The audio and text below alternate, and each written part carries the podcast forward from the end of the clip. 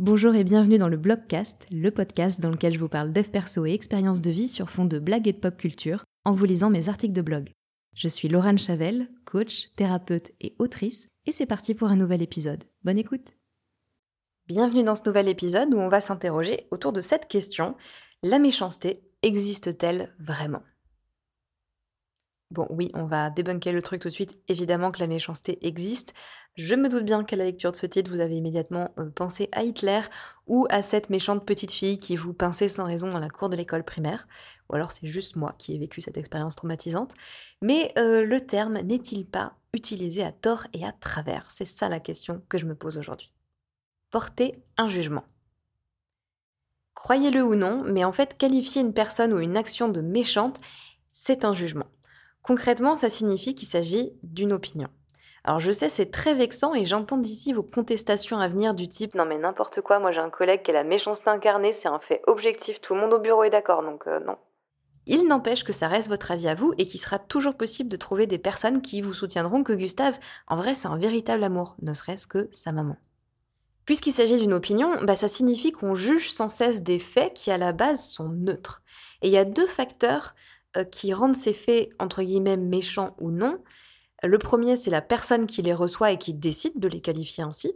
Et l'autre, c'est l'intention que la personne à l'origine de ces faits a mis derrière. Et les deux ne coïncident pas toujours. Et même souvent, d'ailleurs, ça ne coïncide pas. Et à partir de là, du coup, on peut se demander si euh, ressasser une histoire en répétant à qui veut l'entendre que machin nous veut du mal et est une horrible personne, eh ben ce serait pas dans le fond juste une gigantesque perte de temps. Tout est dans l'intention.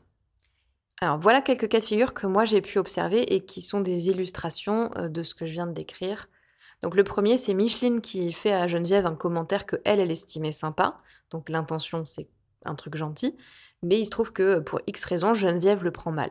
Donc Geneviève trouve Micheline méchante alors que cette dernière ne voit pas le problème. Autre cas de figure, euh, Geneviève fait une réflexion qui est volontairement méchante à Micheline, parce qu'elle la trouve hyper saoulante en ce moment. Donc là, il y a une vraie volonté de la part de Geneviève d'être méchante. Et Micheline, elle le vit pas bien. Donc là, euh, il y a de la méchanceté dans l'intention et, l'intention, elle est bien comprise.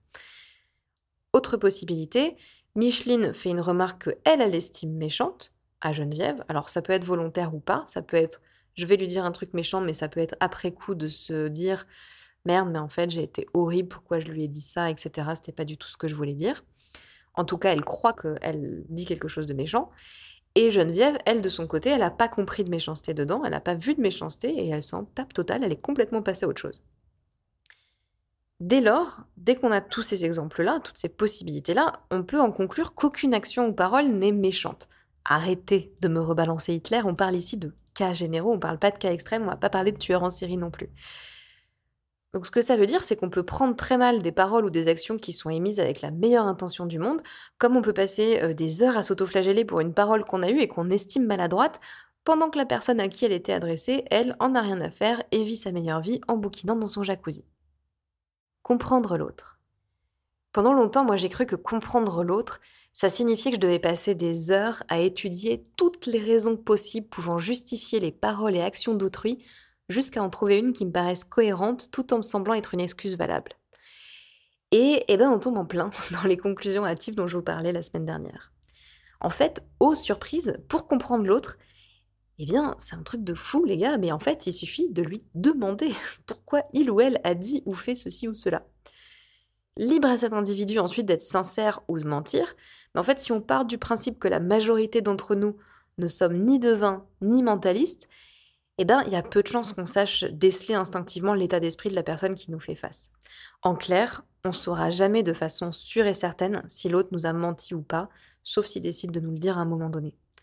Tout ce qu'on peut faire, c'est prendre l'information qu'on nous donne sans chercher d'arrière-pensée. En revanche, libre à nous de décider que fréquenter cette personne ne nous réussit pas et de la jarter de notre vie. Hein, c'est aussi possible. Ça, ça s'appelle poser ses limites et c'est cool. Par contre, ça marche dans les deux sens, donc aidons nous aussi les autres à nous comprendre en exprimant nos émotions et en nous excusant quand on en ressent le besoin. Dans la tête des méchants. Moi, j'ai la chance assez extraordinaire d'avoir un métier qui me permet euh, d'entrer dans la tête des gens. Alors, métaphoriquement parlant, of course, euh, j'ai pas encore de bus magique. On me demande souvent si j'ai des clients ou des clientes que j'apprécie pas, et en fait, la réponse c'est non. Parce qu'en fait, la mise à nu émotionnelle, eh ben, c'est la base de la thérapie. Et moi, j'ai le grand honneur de pouvoir euh, recevoir les pensées et les états d'âme les plus intimes de mes clients et de mes clientes.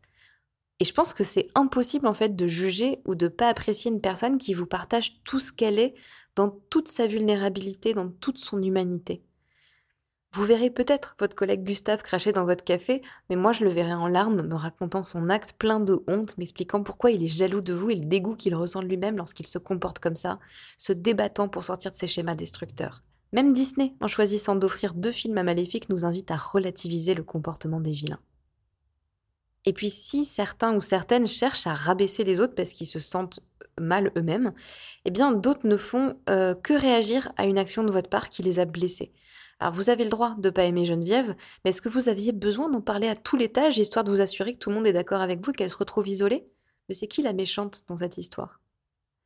Juger euh, les autres et les enfermer dans le rôle qu'on a décidé pour eux, eh ben euh, ça peut aussi être une façon d'éviter de se remettre en question. On n'a pas envie d'entendre que Gustave y crache dans notre café parce qu'en fait, il sait que c'est nous qui avons crevé ses pneus euh, un petit peu éméchés à la soirée de fin d'année. On n'a pas non plus envie que Geneviève, elle nous explique qu'en fait, elle vit très mal nos blagues, entre guillemets, à son sujet.